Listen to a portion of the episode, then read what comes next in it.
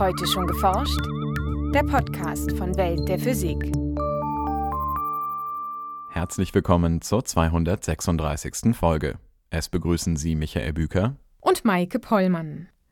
Seit dem Urknall vor rund 13,8 Milliarden Jahren dehnt sich das Universum aus. Wie schnell diese Expansion derzeit vonstatten geht, beschreibt die sogenannte Hubble-Konstante. Ihr Wert lässt sich mit verschiedenen Messmethoden bestimmen. Die einzelnen Methoden behaupten genau genug zu sein, dass sie das mit einer Genauigkeit von ein paar Prozent angeben können, aber sie unterscheiden sich um mehrere Prozent. So Stefan Hilbert von der Ludwig-Maximilians-Universität in München. Warum die gemessenen Werte für die Hubble-Konstante je nach Messmethode leicht voneinander abweichen, versuchen Wissenschaftler momentan herauszufinden. Mehr dazu im heutigen Schwerpunkt. Außerdem berichten wir über die Suche nach dunkler Materie mit Hilfe von Antiprotonen aus dem Weltall, über das Klima auf dem Exoplaneten Proxima Centauri b und über die Stärke von Wasserstoffbrückenbindungen. Erst einmal aber der Beitrag über die Expansion des Universums von Franziska Konitzer. Das Universum ist kein statisches Gebilde. Zwar wissen wir nicht, wie groß es tatsächlich ist, aber wir wissen, dass es größer wird. Seit dem Urknall vor rund 13,8 Milliarden Jahren dehnt es sich aus. Allerdings ist die Frage, was genau da eigentlich größer wird, nicht einfach zu beantworten. Die eine Antwort ist, dass der Raum expandiert. Dann ist die Frage, was ist der Raum? Von der Beobachtung her können wir einfach nur sagen, dass es so aussieht, als ob Galaxien, die weiter weg von uns sind, sich schneller von uns wegbewegen. Das heißt, äh, was sich ausdehnt, ist der Abstand zwischen den Galaxien.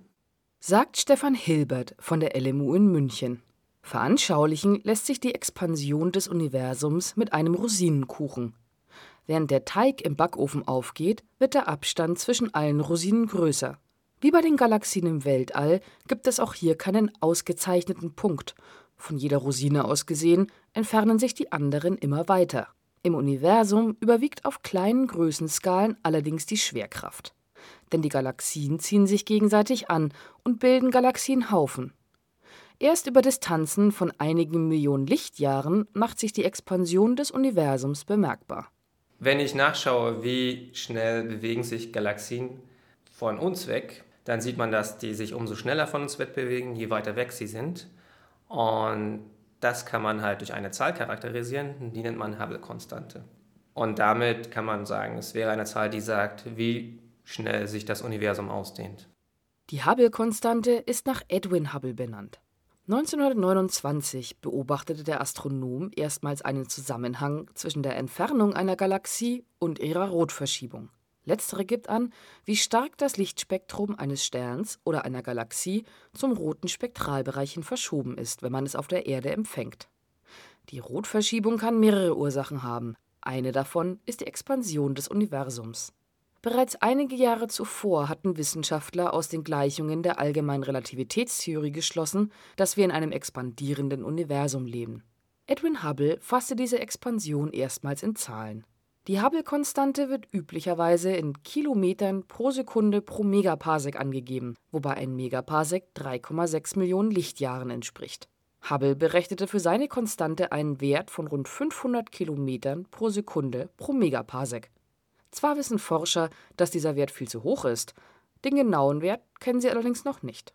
Da sind wir uns nicht ganz einig. Äh, das hängt auch von, scheinbar davon ab, wie wir das genau messen. Und das ist momentan ein ganz interessantes äh, Problem, was wir haben in der Astrophysik. Das sind ungefähr 70 Kilometer pro Sekunde pro Megaparsec. Aber die einzelnen Methoden behaupten genau genug zu sein, dass sie das mit einer Genauigkeit von ein paar Prozent angeben können, aber sie unterscheiden sich um mehrere Prozent. Die direkteste Methode besteht darin, den Abstand einer Galaxie zu messen und anschließend herauszufinden, wie schnell sie sich von uns fortbewegt. Genauso machte es damals auch Edwin Hubble. Dazu schaue ich mir Sterne in der Galaxie bzw. Sternexplosionen in einer Galaxie an. Ich versuche zum Beispiel Lichtspektren von dieser Galaxie genauer zu untersuchen. An den Lichtspektren kann ich versuchen zu messen, wie schnell sich die Galaxie von uns wegbewegt, beziehungsweise welche Rotverschiebung sie dadurch bekommt. Diese Methode ergibt einen Wert von rund 72 Kilometern pro Sekunde pro Megaparsec. Das bedeutet, Eine Galaxie in einem Abstand von 3,6 Millionen Lichtjahren entfernt sich in jeder Sekunde weitere 72 Kilometer von uns, was immerhin einer Geschwindigkeit von 260.000 Kilometern pro Stunde entspricht. Einen etwas geringeren Wert liefert hingegen eine indirekte Methode. Als Überbleibsel vom Urknall können wir eine Mikrowellenhintergrundstrahlung beobachten. Die ist fast gleichmäßig verteilt über den Himmel, aber es gibt ganz kleine Unterschiede, je nachdem, in welche Richtung ich am Himmel schaue. Und wenn man äh, diese Daten dann kompliziert statistisch auswertet und ein Modell hat für, wie sich das Universum früher zu dieser Zeit, als diese Strahlung entstanden ist, verhalten hat und äh, sich bis heute entwickelt hat, dann kann man daraus auch eine Hubble-Konstante ausrechnen. Das Weltraumteleskop Planck hat den kosmischen Mikrowellenhintergrund über mehrere Jahre hinweg vermessen und ermittelte so den bislang genauesten Wert für die Hubble-Konstante. Demnach beträgt ihr Wert 67,74 plus minus 0,46 Kilometer pro Sekunde pro Megaparsec. Stefan Hilbert und seine Kollegen hingegen verwenden eine weitere, von Modellannahmen unabhängige Methode Dafür suchen sie im Weltall nach mehrere Milliarden Lichtjahre entfernten und extrem hellen Galaxienkernen, sogenannten Quasaren, deren Helligkeit sich im Lauf der Zeit ändert. Eine andere Methode ist, äh, dass man äh, den Gravitationslinseneffekt ausnutzt. Dazu beobachten wir ferne Galaxien und schauen, ob wir nicht hinter dieser Galaxie noch eine andere Galaxie finden. Und wenn das der Fall ist, dann können wir, wenn wir Glück haben, sehen, dass die Galaxie hinter der vorderen Galaxie mehrfach zu sehen ist, weil das Licht von der hinteren Galaxie durch die vordere Galaxie so abgelenkt ist, dass wir halt auf äh, der einen Seite ein Bild von der Galaxie, hinteren Galaxie sehen und auch von der anderen Seite. Da sich die Helligkeit des Hintergrundquasars ändert, flackern auch die verschiedenen Abbilder auf, allerdings zu verschiedenen Zeiten. Denn das Licht bewegt sich auf leicht unterschiedlichen Pfaden um die Gravitationslinse, also die Vordergrundgalaxie, herum und die Expansion des Universums wirkt sich auf die Länge der verschiedenen Wege aus. Indem das Team um Stefan Hilbert diese winzigen Unterschiede analysierte, erhielten sie einen weiteren Wert für die Hubble-Konstante: 72 plus minus 3 Kilometer pro Sekunde pro 3,6 Millionen Lichtjahre.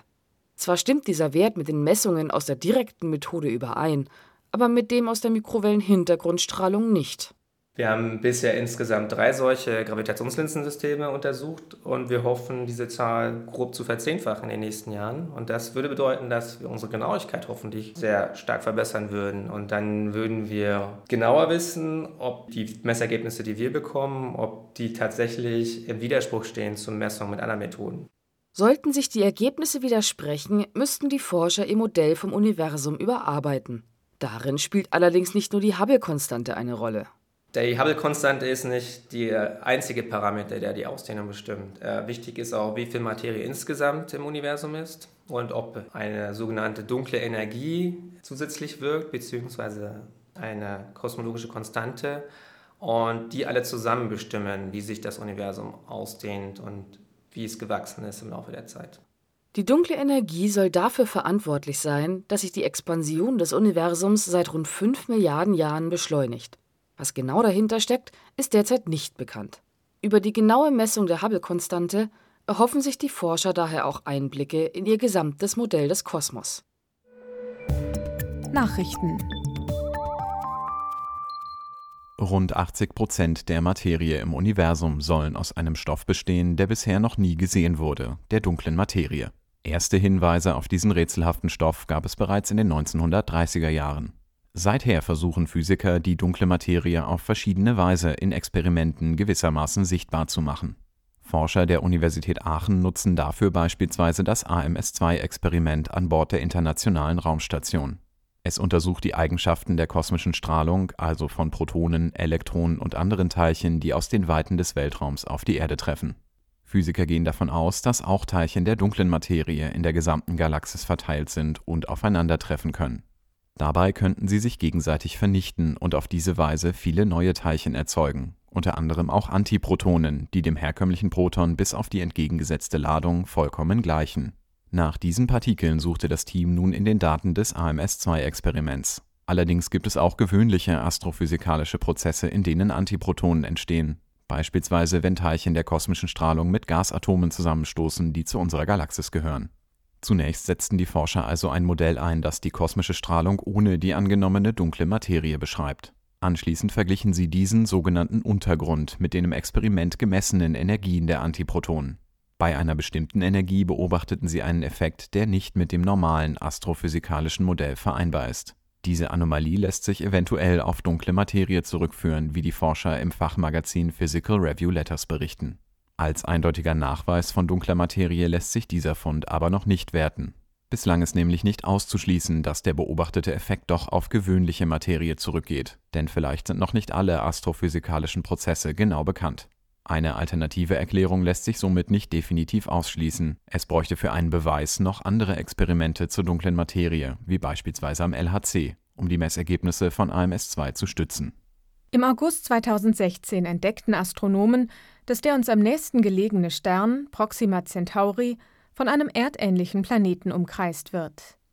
Proxima Centauri b ist etwa so groß wie die Erde, aber vermutlich etwas massereicher. Der Abstand von seinem Stern beträgt allerdings nur ein Zwanzigstel der Strecke zwischen Erde und Sonne. Da Proxima Centauri ein roter Zwergstein ist, liegt der Exoplanet dennoch innerhalb der lebensfreundlichen Zone. Die Oberflächentemperatur würde also die Existenz von flüssigem Wasser ermöglichen. Ob es dort tatsächlich flüssiges Wasser und damit vielleicht auch Leben gibt, hängt allerdings von den genauen atmosphärischen und klimatischen Bedingungen ab. Im Fachblatt Astronomy and Astrophysics haben Meteorologen und Astronomen nun Klimamodelle für den Planeten vorgestellt. Darin untersuchten die Forscher eine Vielzahl unterschiedlicher Szenarien für die Bahnkonfiguration des Planeten. So hat das Team im Gegensatz zu früheren Forschungsarbeiten nicht nur Situationen betrachtet, in denen der Planet gebunden rotiert, seinem Zentralstern also immer dieselbe Seite zuwendet, sondern beispielsweise auch solche, die der Bewegung des sonnennächsten Planeten Merkur ähneln. Die Modelle zeigen, dass Regionen mit flüssigem Wasser selbst für eine gebundene Rotation möglich wären. Überraschend für die Forscher war, dass die Bedingungen auf der Oberfläche sogar noch lebensfreundlicher wären, wenn die Form der Umlaufbahn stärker von einem exakten Kreis abweichen würde. Schon mit dem James Webb Space Telescope, dessen Start für Oktober 2018 geplant ist, könnte ein Blick in die Atmosphäre von Proxima Centauri b gelingen und damit auch die Frage beantwortet werden, ob der nur 4,2 Lichtjahre von uns entfernte Planet lebensfreundlich ist oder nicht. In nahezu allen organischen Verbindungen bauen Wasserstoffatome schwache Bindungen zwischen und innerhalb von Molekülen auf. Sie bestimmen so über Struktur und Eigenschaften von Nukleinsäuren, Proteinen und Polymeren mit. Die Stärke dieser wichtigen Wasserstoffbrücken konnte eine internationale Forschergruppe nun erstmals mit der Spitze eines Rasterkraftmikroskops messen. Die Wissenschaftler setzten dazu einzelne Propellanmoleküle, die einen propellerartigen Aufbau besitzen, auf eine extrem glatte Silberoberfläche. Im Hochvakuum abgekühlt auf minus 269 Grad Celsius näherten sich die Forscher diesen Molekülen mit der atomar feinen Spitze eines Rasterkraftmikroskops. Auf der Spitze aus Wolfram haftete dabei ein einzelnes Kohlenmonoxidmolekül. Mit einer ausgefeilten Steuerung verringerten die Physiker den Abstand zwischen der Mikroskopspitze und dem Propellanmolekül bis auf Bruchteile eines Millionstel Millimeters Dabei baute sich eine Wasserstoffbrücke zwischen dem Sauerstoffatom des auf der Messspitze sitzenden Kohlenmonoxids und einem vom Propellanmolekül abstehenden Wasserstoffatom auf. Über die winzige Auslenkung der Mikroskopspitze konnten die Wissenschaftler dann auf die wirkenden Kräfte der Wasserstoffbrücke zurückschließen. Die Werte bewegen sich den Messungen zufolge in der Größenordnung von wenigen Dutzend Pikonewton. Das entspricht etwa einem Hundertstel der deutlich stärkeren kovalenten Bindungen zwischen zwei Kohlenstoffatomen die verwendete Messmethode könne auch auf andere Arten von Molekülen, wie etwa Erbgutstränge oder Polymere, erweitert werden, so die Forscher in der Fachzeitschrift Science Advances.